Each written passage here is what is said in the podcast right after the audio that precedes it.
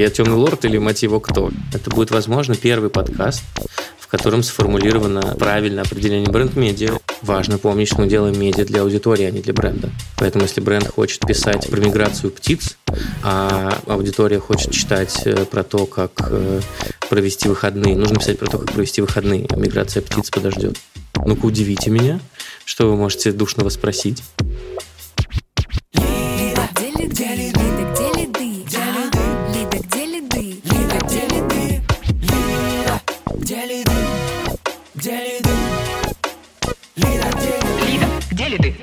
Здравствуйте, дорогие слушатели подкаста «Лида, где лиды?». Это Марина Шахова, сооснователь и директор по маркетингу диджитал-агентства Media Nation. И сегодня у нас в гостях Родион Скрябин. Родион Скрябин, темный лорд бюро «Палиндром», основатель маркетинговой конференции «Мех» и экс-директор по развитию интернет-издания «Лайфхакер». Родион, привет. Привет, Марина. Расскажи, пожалуйста, несколько слов про тебя. Меня зовут Родион Скрябин, я э, сооснователь и темный лорд агентства Полиндром. Э, темный лорд официально записано в трудовую книжку, поэтому это моя официальная э, позиция в компании.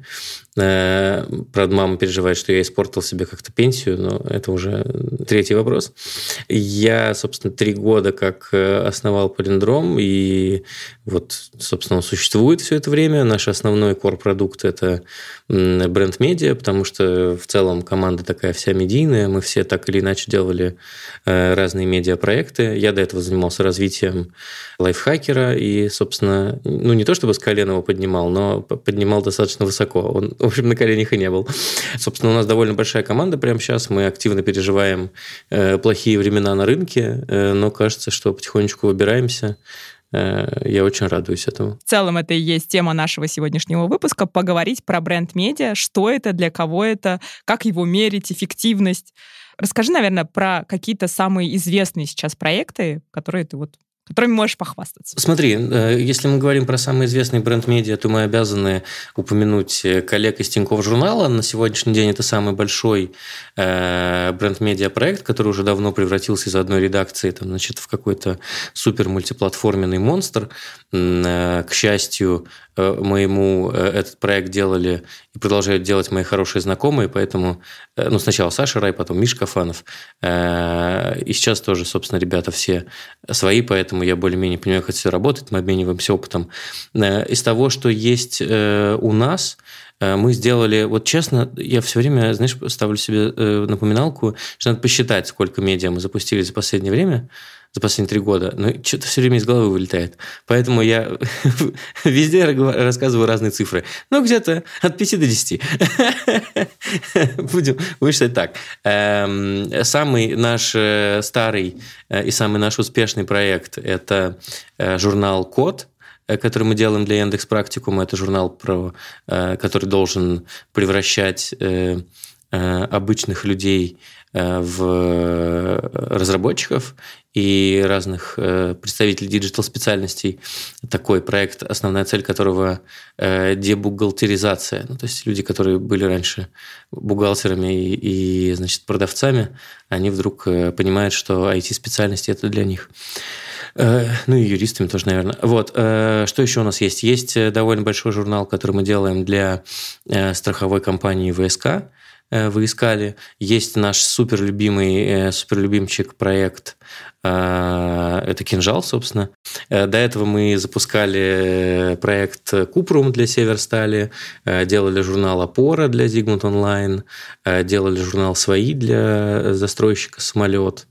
И сейчас делаем один суперэкспериментальный проект, уже пошел второй год.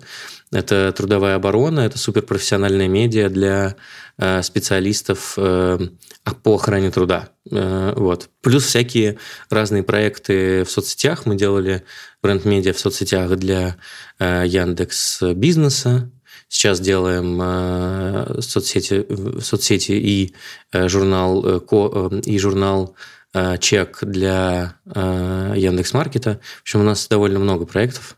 Видишь, что мне нужно, видимо, их записать где-нибудь. У меня девчонки сейчас верстают отчет. Мы решили, что мы хотим делать на нашем сайте ежегодные отчеты того, что мы сделали. Вот. И мы сначала делаем отчет за три года. Вот. Поэтому в этом году у нас выйдет отчет за три года. У меня будет супер шпаргалка, я смогу по ней просто рассказывать, что у нас прямо сейчас есть. Слушай, ну ты прям много назвал таких достаточно известных СМИ. Я хочу сказать, что мы, наверное, тоже в числе тех, кто делает медиа, потому что подкаст Лида это же тоже такое маленькое конечно, медиа, конечно. и оно тоже, по сути, у бренда медианация. Поэтому я конечно. понимаю, зачем мы это делаем.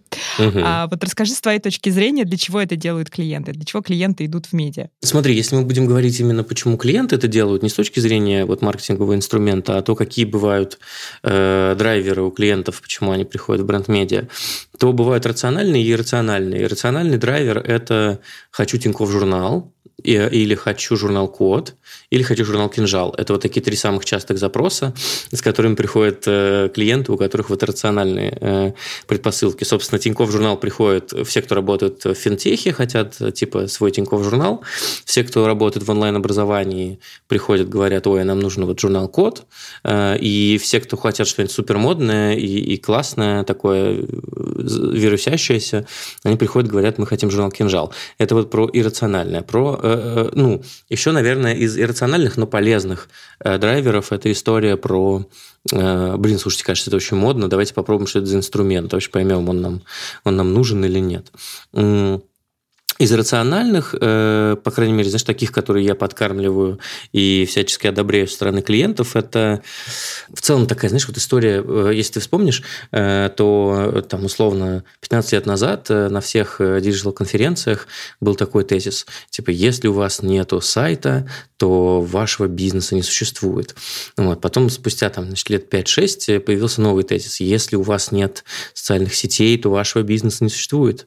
Вот. Я считаю, что вот один из таких рациональных паттернов сегодняшнего дня – это если у вас нет своего бренд-медиа или хотя бы вы не заходите каким-то э, небольшим скромным образом на территорию э, контентной коммуникации бренда, то у вас нет бизнеса. Это, конечно, очень пафосно, но, в общем, я считаю, что всем нужно хотя бы немножко. Почему это востребовано? Потому что мы живем, а, Э, во вселенной Marvel, где все э, переполнено контентом, э, и в целом люди довольно много и активно употребляют. Б, мы живем в, во вселенной, где людям не интересны бренды. Вот, людям не интересны бренды, им интересны истории, развлечения и разнообразный контент. Поэтому, если вы хотите, чтобы бренд был Э, хоть сколько-то на виду, чтобы он получал какие-то дополнительные не очень дорогие касания с э, аудиторией, то нужно делать какие-то медийные продукты. В свою очередь, э, хотел сравнить, насколько Насколько это мэчится с твоим пониманием, зачем вы делаете подкаст? А, слушай, ну, у нас очень много текстового контента. То есть мы, наверное, в эту сторону уже давно идем. И уже года четыре очень активно развиваем свой блог на Медианации. Его читает там уже несколько десятков тысяч в месяц человек. Э, и мы видим такую тенденцию, что, в принципе, люди не только в тексте хотят получать информацию, но и в аудиоформате. И, соответственно, наш подкаст «Лида, где лиды» — это желание взаимодействовать э, с, с, с нашей потенциальной аудиторией, текущей, еще и в аудиоформате. Но при этом, если блог — это такая прям чистая польза, именно там ответы на вопросы, в том числе и лайфхаки, и прям конкретные рекомендации, то есть такой, это прям конкретный экспертный контент, а, то Лида, она, наверное, все-таки больше вот формате, ну, более развлекательном. То есть мы тут тоже хотим давать э, полезный контент, но он в большей формате, мне кажется, развлечение, знаешь, такая в большей обертке получи удовольствие, но узнай что-то новое, попробуй, примени. Ну, значит, вы все делаете, с моей точки зрения, все делаете правильно, потому что мы с Максимом Ильяховым, который мой партнер э, по бизнесу и совладелец Плендрома, э, довольно часто общаемся на тему того, там, типа, что нужно сегодня делать и как это должно работать. Эм, и мы пришли к выводу, что вот в данной ситуации, вот прямо сейчас, любой, любой бренд, который делает что-то похожее на медиа, должен одновременно работать в двух направлениях. Он должен сделать вот, значит, такую водяную мельницу, которая производит медийный контент э, и э, хороший такой, э, как это называется, когда Форд собирают. Из головы вылетело. Значит... Конвейер. Да, конвейер, вот, спасибо. Храни тебя бог. Да, вот, значит, конвейер. И хороший конвейер по производству прагматического контента. Вот он полезный. Собственно, почему? Потому что эти два вида контента выполняют абсолютно разные задачи. Медийный контент, он позволяет сформировать спрос Э, э, показать людям, что э, есть такая тема, что с ней можно контактировать, заинтересовать их чем-то. Прагматический контент, он отвечает на уже существующий спрос, потому что эта история скорее про поиск, про поисковую выдачу и так далее. Прагматический контент не будет набирать очень много просмотров, потому что эта история про у него будет столько просмотров, сколько людей прямо сейчас Э, условно ищут ответы на этот вопрос. А медийный контент может э, супер э, набирать просмотры, неожиданно причем иногда, и вируситься. То есть, условно, не знаю, позовете вы в подкаст Николая Трубача и сделаете выпуск, значит, подкаста, который будет называться «Трибьют Борису Моисееву». И все. И этот медийный контент у вас растет, хотя он будет абсолютно бесполезный. Вот. А дальше люди, может быть, почитают ваш уже Э, полезные статьи. И важно, что вот э, медийный контент хорошо решает задачу лояльность к бренду и знание репутации, а быстрые продажи и вообще любого типа конверсии – это про прагматичный контент. Поэтому э, задача любого бренд-медиа сегодня, именно сегодня, потому что раньше можно было делать просто прагматичный контент и не париться. Вот. А сегодня это умелое жонглирование этими Научиться двумя. совмещать да. их, да? Да, да, да, да. Это такая сверхзадача бренд-медиа 2022-2023. Я не могу не коснуться темы темного лорда. Давай. Хотела все равно вначале ответить про бренд, бренд-медиа. А, темный лорд. Почему темный лорд? Ты такой милый, знаешь, вот когда услышишь э, темный лорд, все-таки ожидаешь кого-то более страшного увидеть на экране. Э, просто, просто, это очень короткий ответ, э, Марина. Просто я не ваш руководитель. Вот так. Вот. А там людям очевидно, То есть да. твои, твои ребята знают, почему. Да, да, да, конечно, конечно, конечно. А, ну, смотри, мы с тобой проговорили, зачем бренд-медиа в принципе может быть нужно, что сегодня бренд-медиа, что это вот умение совмещать развлекательную часть, и прагматичную. А вот приходит бренд и говорит, я все-таки решил, что мне нужно бренд-медиа, я понимаю, мне туда. С чего ему начать? Как двигаться в эту сторону? Как вообще создать успешный проект э, в бренд-медиа? Окей, да, хороший вопрос. Смотри, э, если мы говорим, ну, наверное, для начала нужно осознать, э, понять, что это история, история про вообще для чего нужен бренд-медиа, да, если мы не разделяем его на две разные э, фракции, на медийный и прагматичный контент, то это история про то, что мы создаем некоторую точку внимания у аудитории, некоторую точку притяжения вот, интереса э, людей. Это такая вот медийная э, с точки зрения медиа, не, не с точки зрения контента, а с точки зрения медиа задача. Э, дальше, что нужно осознать? Первое, нужно осознать, что это... Э, извини, сейчас будут грустные вещи. Первое, нужно осознать, что это дорого довольно. Э, ну, э, речь не про э, то, что, например, вы можете делать сами, да, там у вас, видимо, классно работает настроенная редакция, вы пилите свой, или не, не настроенная редакция, но каким-то образом вы пилите свой прагматичный контент, у вас это работает, десятки тысяч человек читают, здорово. Вот, но для больших крупных брендов, которым нужно обычно много, сильно, ярко и высоко, для них это обычно стоит сильно дороже. Второй момент, который нужно бренду осознать перед тем, как входить в эту историю, в то, что это не работает быстро. Э, мы обычно всем клиентам рассказываем то, что, ребят, смотрите, скорее всего, у нас будет супер долгосрочное сотрудничество. Скорее всего, первый год мы будем щупать, проводить эксперименты, э, искать аудиторию, строить комьюнити, а вот во второй год попрут продажи. Есть кейсы, когда у нас э, прут продажи уже в первый год, тот же самый журнал Код, он окупился уже в, в, в первый год существования. Э, есть кейсы, когда эти продажи не дожидались, например. То есть у нас есть пару кейсов с клиентами, которые все-таки недооценили наши вот эти вот опасения, и через э, один клиент через год, другой через три месяца начали, собственно, активно закручивать гайки, потому что типа, продаж нет, что делать? Надо, надо что делать. Вот, ну, как бы, окей.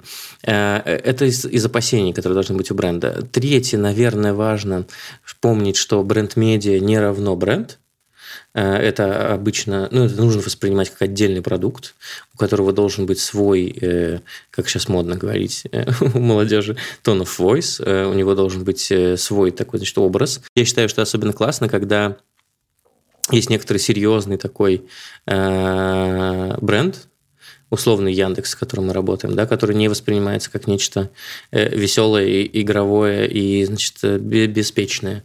И мы для них делаем как раз-таки проекты, которые э, не разговаривают на языке формальной лексики, которые значит, больше ближе к аудитории, чем, чем к Яндексу, потому что в первую очередь мы делаем это для аудитории.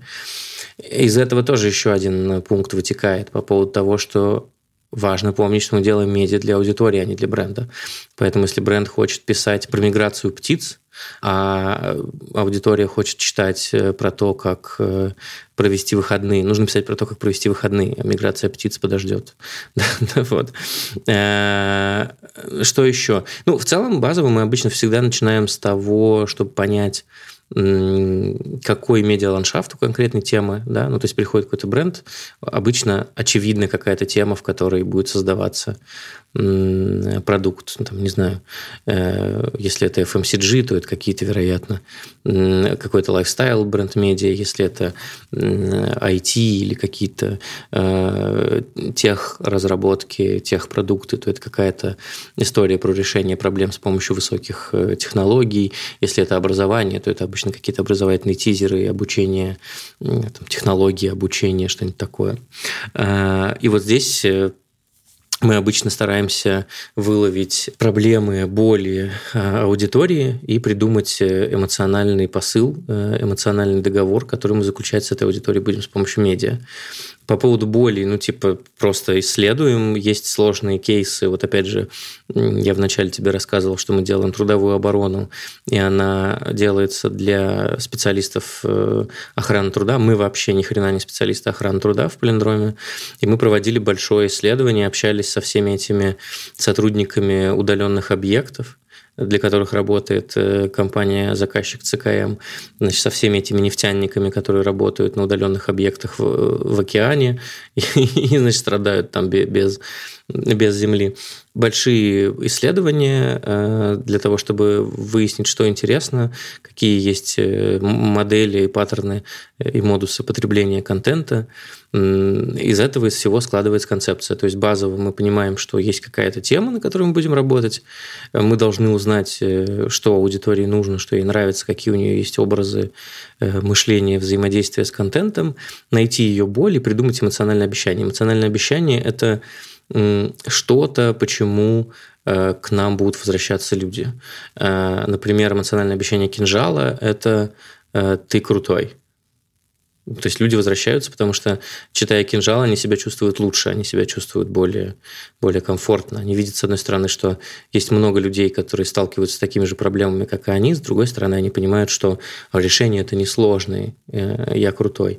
Есть эмоциональное обещание, такое подпольное, но эмоциональное обещание кода – это типа ты можешь, э, ты можешь много зарабатывать. Или значит, эмоциональное обещание э, журнала ВСК – это история про то, что э, чувак, вообще просто э, кайфуй, а мы, значит, прикроем твою задницу. Ну, застрахуем тебя по всем параметрам. Вот. Думаю, какое у нас эмоциональное обещание Лиды. Что у, нас, у, нас, у нас на самом деле оно есть. У нас, если ты слушаешь подкаст Лида, где лиды, твои лиды растут. Отлично, отлично. Не, у вас, знаешь, как у тебя может быть э, довольно... Это я импровизирую уже. У тебя может быть довольно простое эмоциональное обещание. Обычно у всяких экспертных медиа оно довольно похожее. Это история типа да ты шаришь, вот такое. Знаешь еще про бренд-медиа, что хотела спросить? Э, вот что сейчас происходит вообще? Вот, ну, ты говорил, что кризис, кризисный момент, э, как это проявляется? То есть, в принципе, заказчики ну, в общем, расскажи чуть подробнее, что сейчас с вами происходит. Смотри, мы проводили э, последние полгода, даже больше, наверное, большое исследование рынка бренд-медиа. Мы проводили его вместе с э, СПБГУ, с Высшей школы журналистики, если я не ошибаюсь, по-моему, у них так называется факультет. Если что, Камила, прости. Э, и изучали вообще, что происходит на рынке. Мы обнаружили, что в целом не так много есть бренд-медиа у брендов. Мы проводили исследования, чтобы понять вообще как раз, что происходит на рынке бренд-медиа, и чтобы дать самому явлению бренд-медиа четкое определение понятия. Потому что, как оказалось, в академических источниках нет такого явления, как бренд-медиа. Теперь есть. Мы провели, значит, собственно, академическое исследование. Теперь есть определение. Мы, мы горды собой. Вот. Э, какой Давай, был... рассказывай, как оно а, звучит. Определение вообще легко, да, сейчас. Э, давай. Это будет возможно, это будет возможно первый подкаст, в котором сформулировано э, правильное определение бренд-медиа. Потому что свой мы еще не Потому что свой мы еще... Да, потому что свой мы еще не успели записать. Окей, определение, но длинное, потому что академическое. Э, бренд-медиа – это э, нишевое тематическое медиа, э, основным бенефициаром, собственником и инициатором которого выступает определенный бренд. Его контент обладает прагматическими свойствами и строится на информировании аудитории в неформальном ключе о сфере жизнедеятельности, в которой функционирует или которой соприкасается бренд. Бренд-медиа позволяет нативно сформировать имидж бренда как эксперта в конкретной области, области, повысить лояльность аудитории и консолидировать сообщество. Вот. Э, теперь бедные студенты-журналисты будут учить это определение, потому что это их будущее, они будут все работать за бренд-медиа. Вот. В целом, э, технология исследования была следующая. Мы нашли рейтинг э, самых крупных рекламодателей RAEX, и искали, у кого из них есть бренд-медиа. И вот из 200 компаний мы нашли у 11%. 30 бренд-медиа. Это говорит о том, что как инструмент э, бренд-медиа на самом ну, сейчас не, не является комодити. То есть меньше 10% у топ-200 рекламодателей это значит не комодити. Э, значит, есть куда расти. А с точки зрения кризиса, э, то, что ты спросила, довольно приличное количество бренд-медиа либо сократили сильно свои бюджеты, либо закрылись. Есть медиа, которые очень сильно ну, уменьшились, потому что потому что денег стало меньше. Но, опять же, мы вот проводили интервью с директорами по маркетингу, которые заказывают э, бренд-медиа, и они это объясняют следующим образом. Типа, ребят, мы все понимаем, в основном мы обожаем наши бренд-медиа проекты, и они очень классные, но в моменты кризиса мы будем вкладывать деньги в те инструменты, которые приносят прибыль сейчас, а не завтра. Ну, ты знаешь, э, так как мы перформанс-агентство, и у нас э, очень большая часть э, приходится на перформансную рекламу, которая дает продажи здесь и сейчас, мы это видим. То есть э, мы видим, что в принципе идет перетекание из медиа-бюджета в перформанс. И так всегда в кризис происходит. Так было там да. и в восьмом году, и в четырнадцатом году, и в принципе и в момент коронавируса в двадцатом году, и сейчас. И, и это логично, да, потому что перформанс-бюджеты позволяют тебе выжить здесь и сейчас, а если ты не выживешь, да, там смысл с тобой разговаривать там через два года. Поэтому, да, ну, наверное, да. так происходит всегда, и, и, скорее всего, в этом тоже есть логичное зерно. Вот. Это не то чтобы логичное зерно, это абсолютно точно правильное поведение, переложить, э, там, типа сократить бюджеты и переложить их туда, где это с вероятностью конверсии в ближайшей перспективе выше. Э, поэтому нет никаких вопросов. Э, тут, знаешь, я сегодня читал, что словарь английского языка Коллинз э, выбрал слово года. Это, конечно, английский словарь, но для русского тоже неплохо подходит. В общем, они выбрали слово года, которое называется пермакризис. Э, пермакризис – это, значит, длительное состояние нестабильности и неопределенности. Вот, я теперь знаю, как все это называется. Я до этого не знал, как все это называется вокруг. Теперь я точно знаю, что у этого есть термин, э, и мое филологическое, значит, эго внутри успокоено. Я теперь знаю, что мы все находимся в состоянии пермакризиса. Э, да, в которой э, бренд-медиа как не перформанс-инструмент э, немножко может входить на второй план. Есть же как раз примеры, и у тебя в том числе в кейсах, и ты про них уже говорил, когда бренд-медиа является перформанс-инструментом. Про Тинькофф-журнал не могу сказать, не говоришь кто, но точно вот журнал Яндекс. Тоже перформит, но, но, но не могу сказать как, да. Смотри, э, все так. Бренд-медиа может перформить, но в чем отличие перформанс-инструмента от э, инструмента, который может перформить? Я прекрасно понимаю. Давай скажем нашим, э, нашим слушателям в том, что его можно спрогнозировать и посчитать. Конечно. Конечно, конечно, безусловно. Э, это вот в этом есть, собственно, чудо э, классических перформанс-инструментов, чудо бренд-медиа в том, что он тоже может перформить, его сложно спрогнозировать. Э, сначала нужно сделать, чтобы спрогнозировать. То есть тебе нельзя спрогнозировать, сколько у тебя будет перформить до того, как ты его сделал. Ты можешь его сделать, а потом придумать, как улучшить. Но нельзя спрогнозировать, сколько рядов будет приносить бренд-медиа на берегу, когда у тебя его нет. И плюс бренд-медиа в том, что всегда есть небольшая вероятность, если ты будешь его очень классно делать, любить, холить или леять, что он стрельнет. Какое ужасное слово. Э, что он выстрелит. Окей. Взлетит. Да-да-да. Взлетит. Я просто почему-то э, вдруг стал 13-летним подростком, да, который говорит слово «стрельнет». Значит, да, что он взлетит. И э, в таком случае ты кратно получишь возврат инвестиций. Но не, все очень сложно. У тебя была конференция «Мех» Правильно? Да, да. Пять раз ты ее проводил. Э, кажется, да. А, для, для чего, да, там, а, и есть ли планы снова ее проводить? Да, окей. Э, и что это за конференция? Давай расскажем. Да, да, конечно, конечно. Э, мех – это моя гордость. Вот у меня есть такой небольшой списочек, пока небольшой, я надеюсь, что он будет расширяться вещами, вещей, которыми я горжусь. Значит, мех – это... Вот полиндром – это одна из таких вещей. Мех – это такая вещь, лайфхакер точно. Значит, про мех. Эм, мы это формулировали как э, единственная э, нормальная диджитал-конференция на рынке. Э, у него есть бэкграунд, собственно. Я довольно часто ездил по конференциям, и у меня были такие, собственно, мои друзья по мероприятиям. Это там Андрей Фрольченков, Арсений Ашомко. Э, Никита Белоголовцев. И мы, собственно, вот в какой-то момент э, сидели и фрустрировали на тему того, что прилетели в очередной какой-то далекий город, в который летели часов 7, а конференция, ну, прямо так себе. Вот, и мы подумали о том, что, слушайте, а вот что бы, если нам сделать самим, то какая бы она была? Вот, собственно, поэтому Мех, он такой, он конференция э, мечты, по крайней мере, для нас. У него есть расшифровка. Мех расшифровывается да, как, да. Да, как маркетинг, э, edutainment, humor, то есть это такая история про развлекательный контент, который несет в себе какую-то пользу, поэтому мы вот, значит, медийный контент в основном создавали. Э, принцип следующий. Эм, мы решили убить всех зайцев и сделать лучше во, во всех смыслах, чем обычные конференции делаются.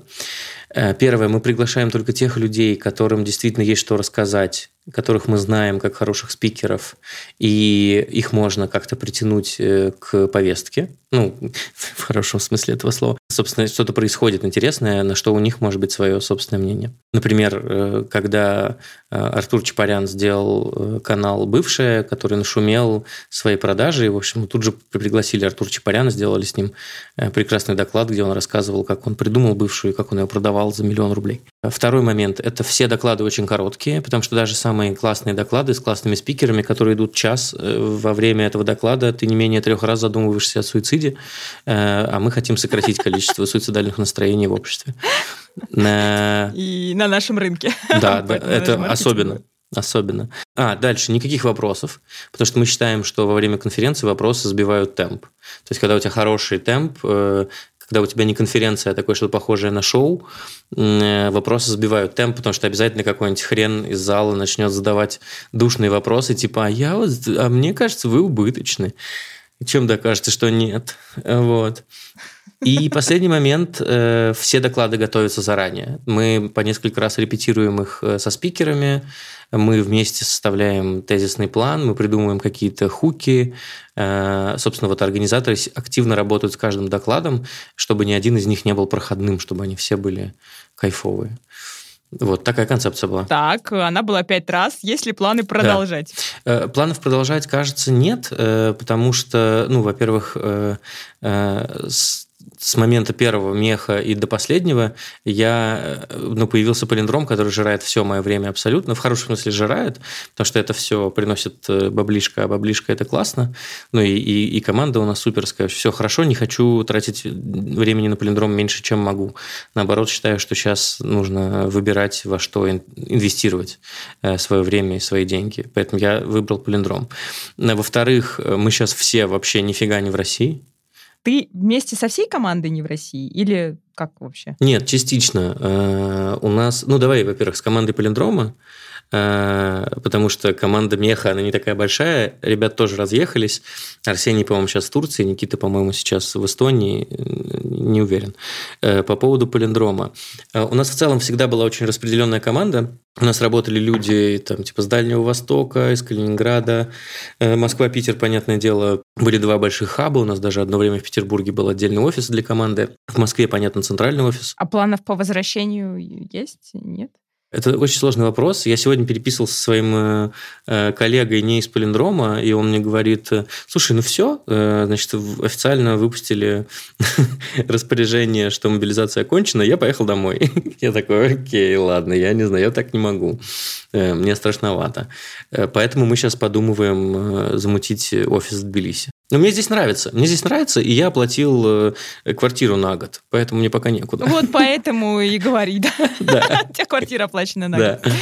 Давай несколько слов про, наверное, распределенное управление проектами Давай. удаленно. Как Давай. это сказывается, не сказывается? В принципе, разницы не видите, видите. Мне знаешь, как всегда казалось, что разница вот в чем. А, когда ты делаешь эм, управление из одного места, ну не в смысле из задницы, а в смысле в, в одном географическом э, управлении из одного Хорошо, географического... из этого места не будем да, да, да, да, из одного географического местонахождения. Вот. Ты на самом деле э, лишаешь себя возможности найти специалистов, потому что ты ограничиваешь себя территорией. Например, э, фишка лайфхакера была в том, что это огромное здание с большими хорошими бюджетами, с посещаемостью в 30 миллионов э, аудиторий в месяц но э, core офис Lifehacker находился в Ульяновске. Ульяновск по сравнению с Москвой сильно дешевле. Причем даже э, если платить зарплаты в Ульяновске, которые будут нормальные, рыночные ульяновские, и люди будут получать хорошие деньги, будут довольны, это все равно сильно дешевле чем, э, чем делать это в Москве или в Питере. А второй момент, то, что ты ограничиваешь количество ресурсов, то есть, условно, если тебе нужен какой-нибудь хороший менеджер узкоспециального проекта по медицине, и ты ему говоришь, ну, только работа в Москве, только в офисе, э, скорее всего, ты не найдешь хорошего, ну, ты найдешь хорошего чувака, но он откажется, потому что он не переедет, а согласится какой-то, который тебе не очень нравится.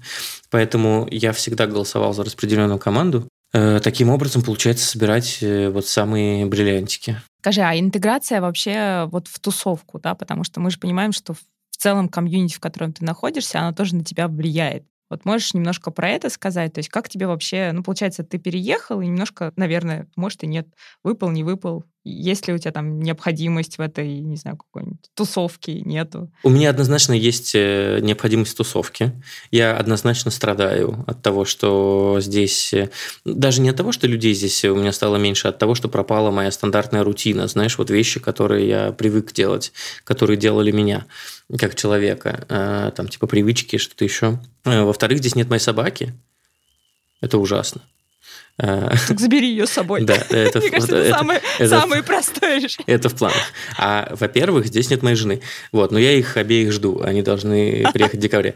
Э, ты заметил, как я правильно расставил акценты, да? По очереди нет, но цифры были. В целом у меня есть ощущение, что в Тбилиси прямо сейчас э, все то есть э, э, у меня серьезно, у меня бывает такое, что я прогуливаю... Все в Дубае, давай так, все в Дубае. Нет, это, э, нет? Не, ну нет, наверное, если ты в Дубае, э, ты такой, типа, все в Дубае. Поскольку я в Тбилиси, у меня такое, значит, э, ментальное искажение. Э, почему? Потому что я иду по центру Тбилиси, гуляю вечером один, слушаю какую-нибудь э, музыку и вижу, как на меня идет очередной медиа-менеджер, которого я знаю. Мы с ним обнимаемся, договариваемся встретиться и расходимся. Давай спрошу а, такой, знаешь, страх публичных выступлений uh-huh. находится на втором месте после страха смерти. Э, я сама могу сказать, что достаточно долго с ним боролась, и поэтому медианация провела там уже 22 бизнес-завтрака, которые я вела в качестве ведущей, что это была борьба со своими страхами. Сейчас искренне люблю выступать и прям кайфую от общения с аудиторией. Видишь, и от ведения подкаста тоже. А, знаю, что у тебя есть еще небольшая компания, которая помогает готовить людей к публичным выступлениям. И хотела бы спросить, какие-нибудь твои топ-3 совета. Что вот делать? Тебе надо выступить. Как сделать супер классное, яркое, запоминающееся выступление? Давай сначала э, наведу конкретики. Первое, э, не есть, э, а была. Вот она, эта же компания, собственно, делала мех и все эти мероприятия, из которой я успешно вышел из операционной деятельности, остался только как сооснователь, поэтому сейчас этим не занимаюсь. Вот. По поводу советов. Ух, их миллион на самом деле, но я могу тебе сказать свои лайфхаки, которые я обычно использую для того, чтобы выступление прошло хорошо. Э, первое, я очень основательно готовлюсь. Э, то есть я сначала сделаю презентацию, э, придумаю всю историю, как я это буду рассказывать, а потом еще желательно буду сидеть и читать что-нибудь по теме, чтобы можно было э, не только от слайда к слайду двигаться, но еще и что-то добавить, какие-то цитатки, что-то умное из, из сторонних источников. Таким образом, я не ограничен исключительно контекстом того, что есть в моей презентации, в моем докладе. Я могу как-то очень бережно и интеллигентно растекаться по древу. Второе, я э, всегда придумываю э, себе мерзкого человека в зале, который сидит и который должен мне задавать самые мерзкие вопросы. Э, самый я... душный. Да, да, да, да, да, самый душный. И я придумываю ответы на эти мерзкие вопросы. Поэтому, когда я выхожу, собственно, читать доклад, я уверен, что я готов ответить на самые мерзкие вопросы. Я даже выхожу, знаешь, таким вызовом, типа, ну-ка, удивите меня, что вы можете душного спросить. И поэтому я чувствую себя более готовым. Ну и третье, мне кажется, важная штука, нужно рассказывать то, что тебя, э, ну как сказать, заводит, то, что, то, что в области твоих интересов. То есть если мне сейчас дать э, сделать доклад на тему того, как же э, как 300 ну, способов настройки легендарного таргетинга полиндрома и как мы покупаем трафик так дешево. Э, это точно не моя тема. Я отправлю своего, свою старшую менеджерку, которая с удовольствием про это расскажет, потому что это область ее страсти. Вот, поэтому желательно рассказывать про то, что относится к области вашей страсти. Родион, что делает тебя таким классным? Расскажи нам, что тебя вдохновляет? Про жену собаку уже поняли? Ну, в общем. Э, не знаю, мне кажется, это, знаешь, э, такой постоянный страх э, недостаточно быть недостаточно хорошим. Вот. Это понятно, что это моя проблема, понятно, что я ее прорабатываю для с моим... Да, для всех вокруг, на самом деле, это ужасно. Э, понятно, что это моя проблема, понятно, что я все время прорабатываю это с психологом, э, вот. но есть такая штука про то, что это такое, это внутреннее достигаторство. Знаешь, есть внешнее достигаторство, когда тебе нужно всем доказать, что ты самый альфа-альфа. Вот. А есть внутреннее э, достигаторство, это когда тебе нужно сделать так, чтобы ты нравился всем людям. Омерзительное чувство. Как ты совмещаешь это с позицией темного лорда? Мне вот знаешь, что интересно. Как, как они Так вот наоборот, позиция, позиция темного лорда позволяет мне иногда забывать хотя бы про эту штуку. И я такой, типа, я темный лорд или мать его кто? И, значит, э, кулаком по столу. Спасибо тебе большое за выпуск. Было очень интересно, вообще очень круто. Я тоже сегодня узнала много нового про бренд-медиа, хотя, мне кажется, последние четыре года активно медиа-нация этим занимается, и последний год развивая Лиду тоже. А, может быть, что-нибудь пожелаешь нашим слушателям? напоследок? Я, знаешь, я как, э, как старый э, китайский мудрец, у меня есть для всех э, последних слов всегда одна и та же цитата. Я надеюсь, что однажды все ее услышат и сделают так, как я прошу. Я всем всегда говорю одно и то же. Ребята, пожалуйста, я вас очень прошу, делайте то, что вам нравится. Потому что если вы делаете то, что вам не нравится, вы делаете говно. Не делайте говно. Вот. Всем спасибо. Да. Спасибо, что были с нами. Это был подкаст «Лида. Где лиды?» Марина Шахова и Родион Скрябин. Yeah. Да-да-дам!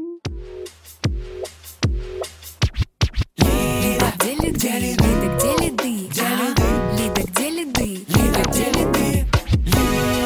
Где лиды? Лида, где лиды? Лида, где лиды?